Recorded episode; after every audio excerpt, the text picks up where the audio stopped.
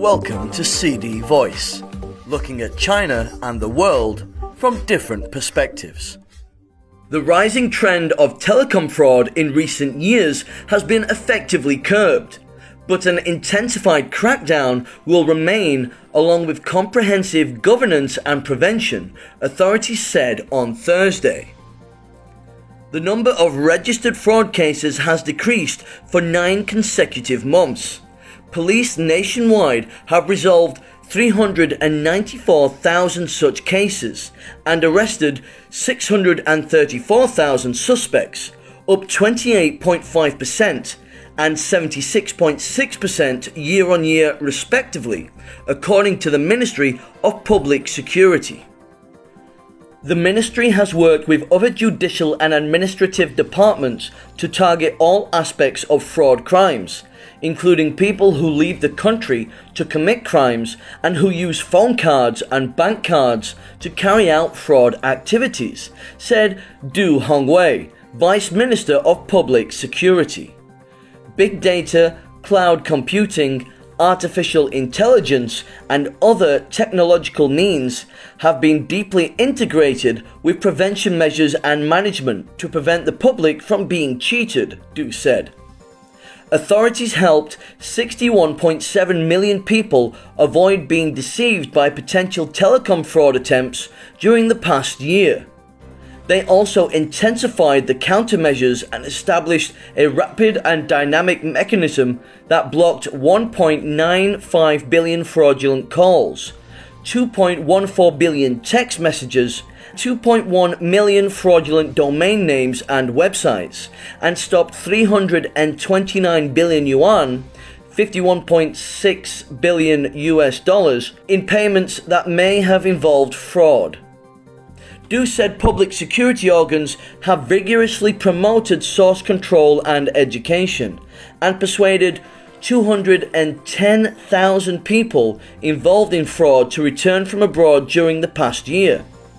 The number of people who committed crimes against Chinese people from abroad has significantly decreased.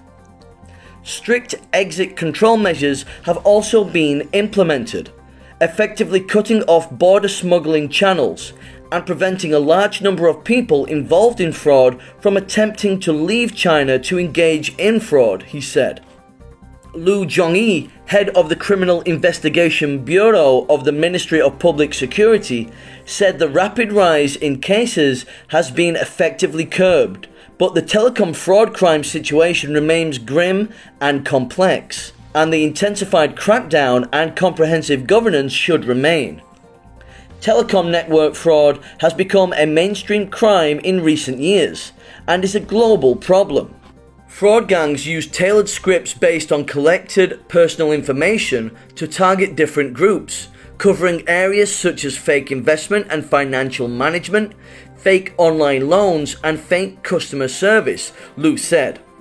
Lu said fraud gangs are well organized and have clear division of labor with group leaders often hiding abroad and using the guise of high salary recruitment to lure and recruit inexperienced young people to engage in fraud activities. There are still a large number of criminal gangs in Cambodia, the Philippines, the United Arab Emirates, Turkey, northern Myanmar, and other countries and regions committing fraud targeting Chinese citizens, Lu said. Through overseas chat software, the group leaders guide people on the Chinese mainland to engage in various crimes involving schemes concerned with things like mobile app production and development, promotion, trading information, money transfer, and laundering. Such crimes have the obvious characteristics of transnational organized crimes, he said. Last year, the ministry sent multiple working groups to Cambodia, the United Arab Emirates, northern Myanmar, and other key countries and regions to carry out international law enforcement cooperation. More than 610 suspects have been repatriated to China from abroad, Lu said. Li Rui, Deputy Chief Judge of the Supreme People's Court Number 3 Criminal Division, said the courts combine recovering people's losses with advancing the trial while handling such cases to ensure the funds involved are returned to the victims in a timely manner. Li said the top court, the Supreme People's Procuratorate, and the ministry have continuously improved and clarified standards for the application of laws to meet the needs of case handling.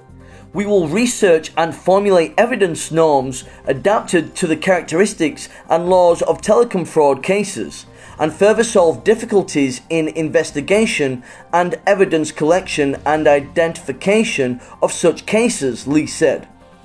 To provide legal support, the Legislative Working Committee of the National People's Congress is accelerating the legislation of the Anti Telecom and Internet Fraud Law. I am Nathan Williams. That's all for today. For more news and analysis, buy the paper. Until next time.